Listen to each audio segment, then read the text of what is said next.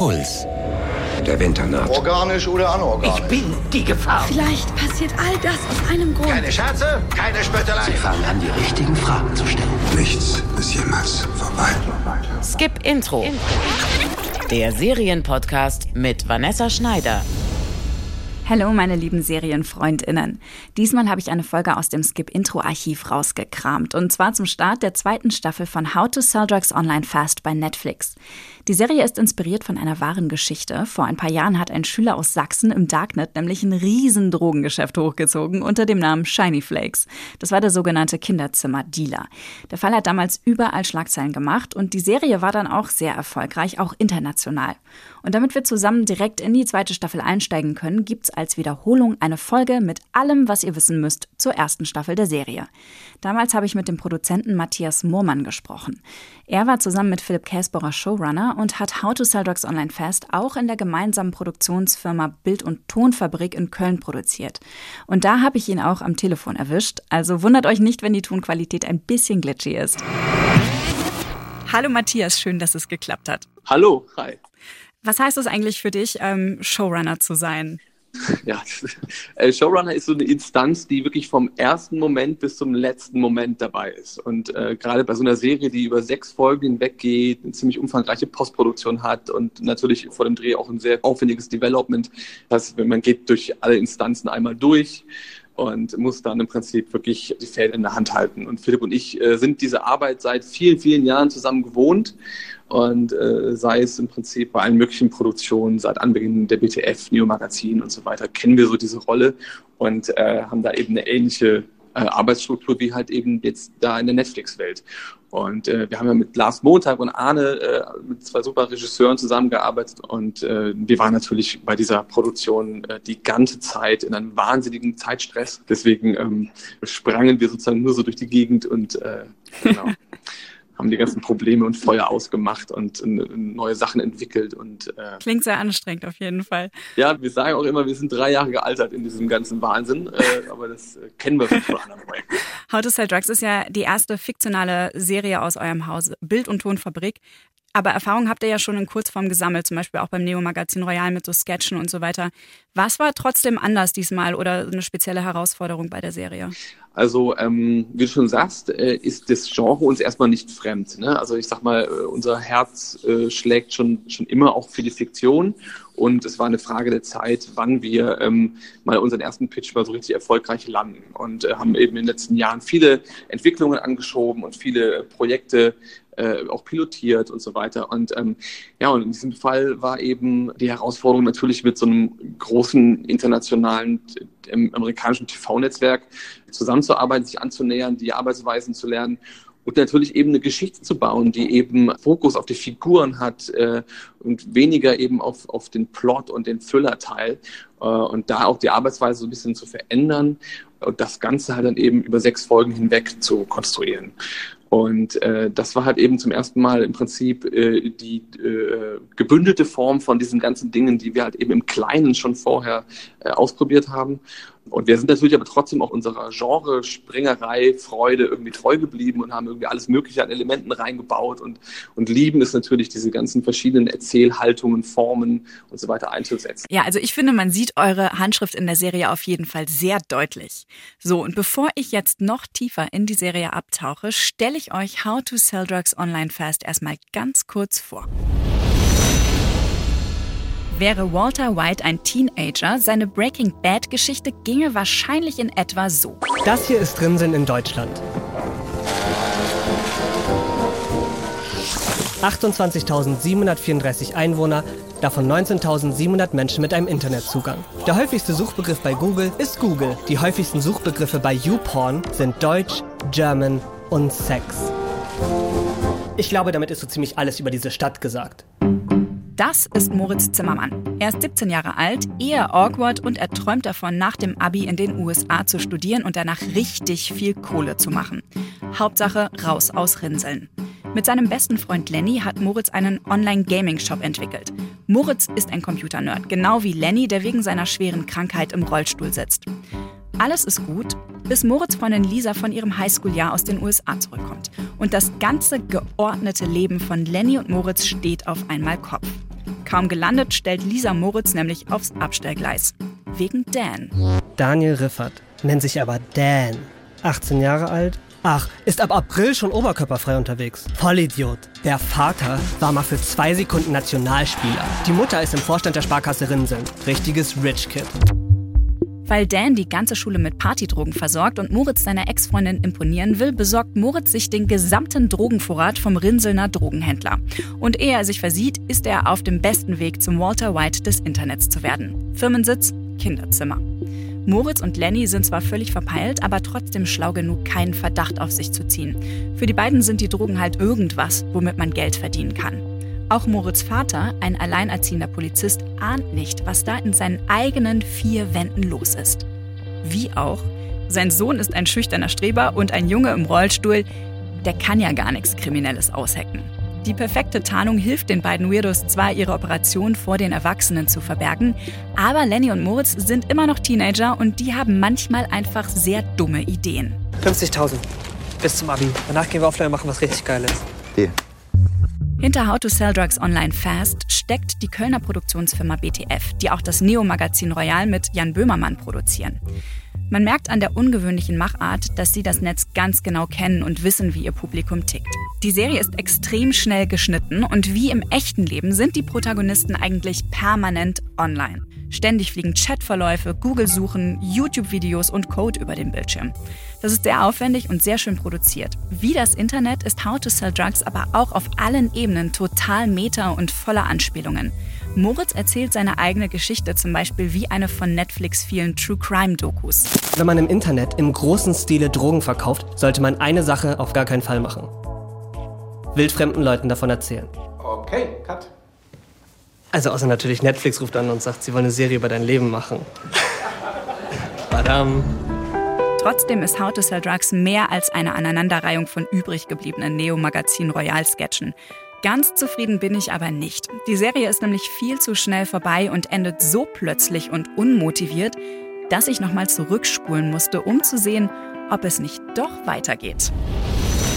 Skip Intro.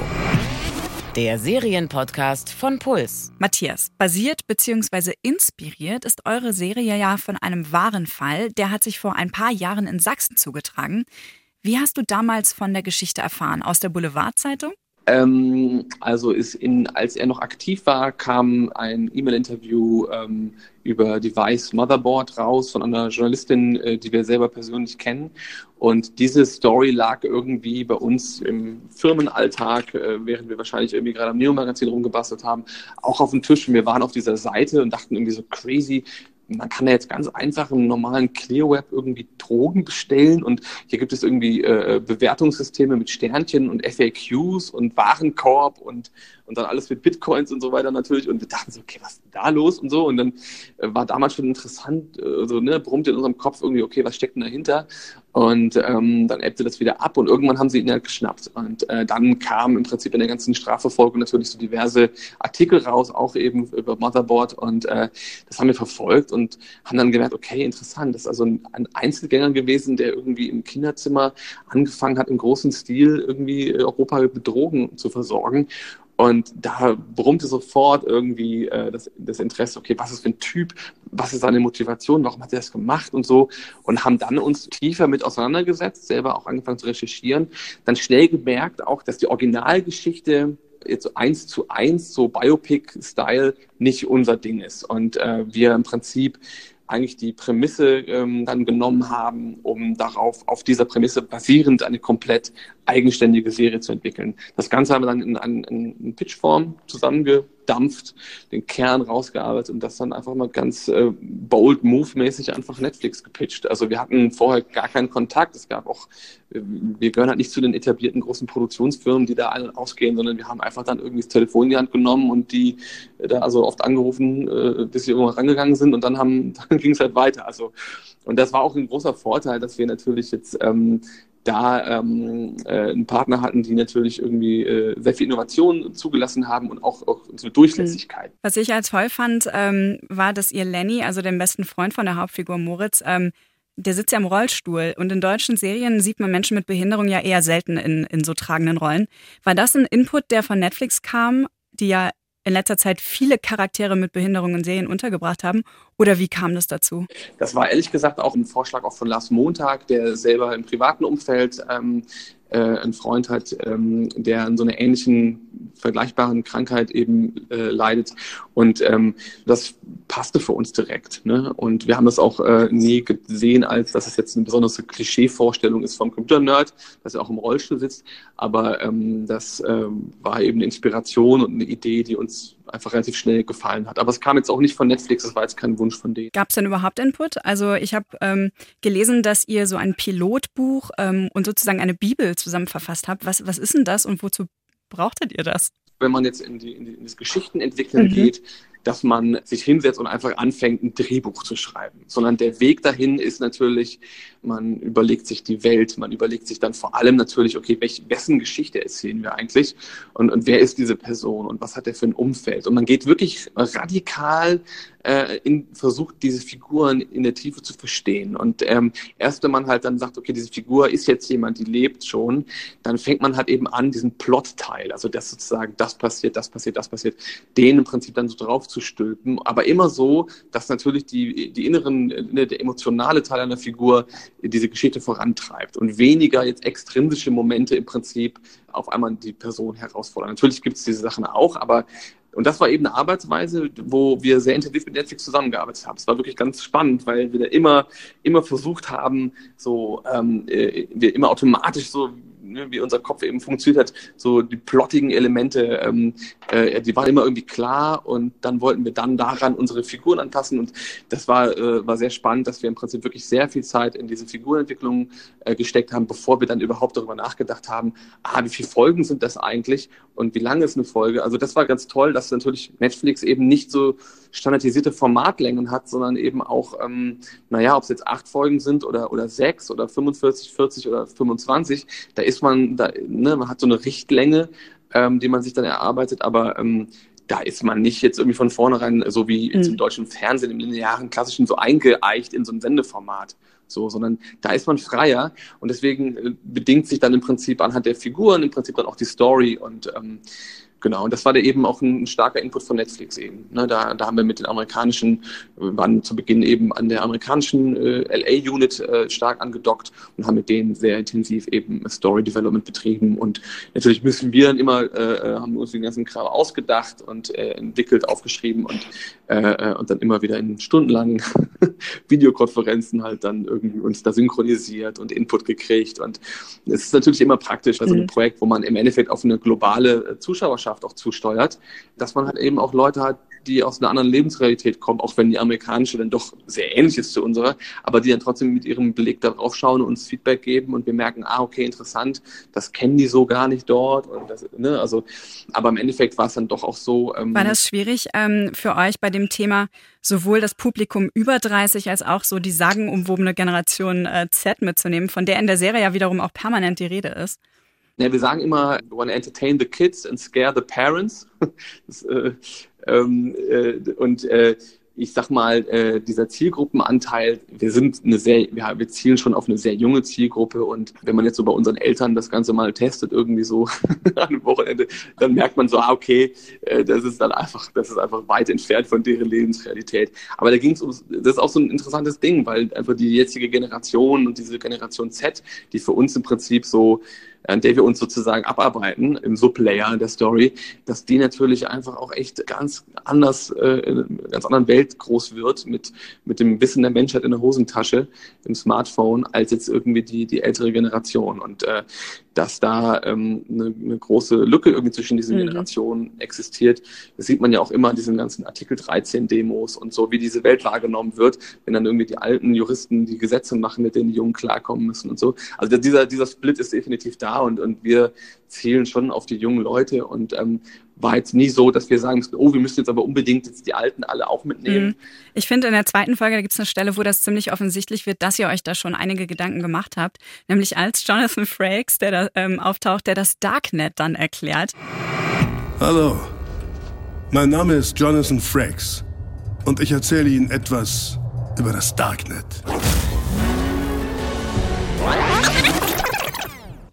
Wie seid ihr auf diese Idee gekommen und vor allen Dingen, mit welchem Argument habt ihr ihn dann überzeugt?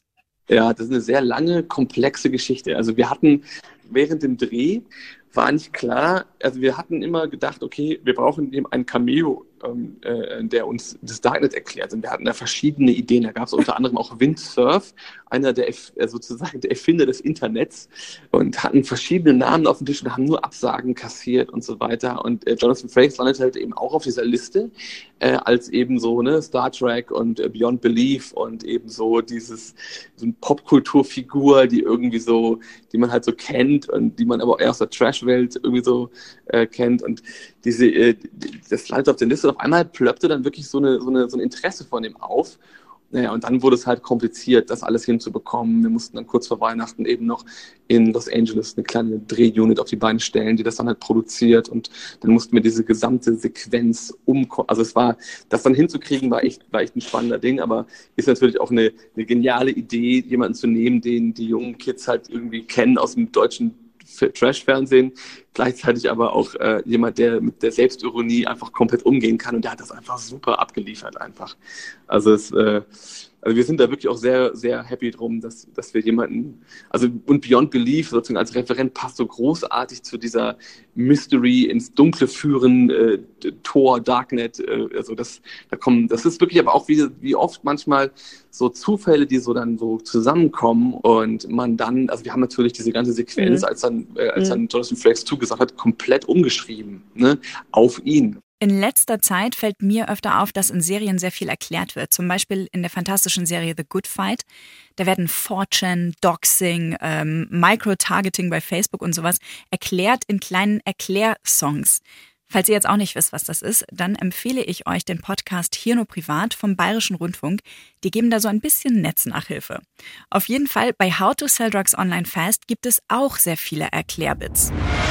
Methylendioxy-N-Methylamphetamin oder kurz MDMA ist der psychoaktive Hauptwirkstoff der Partydroge Ecstasy.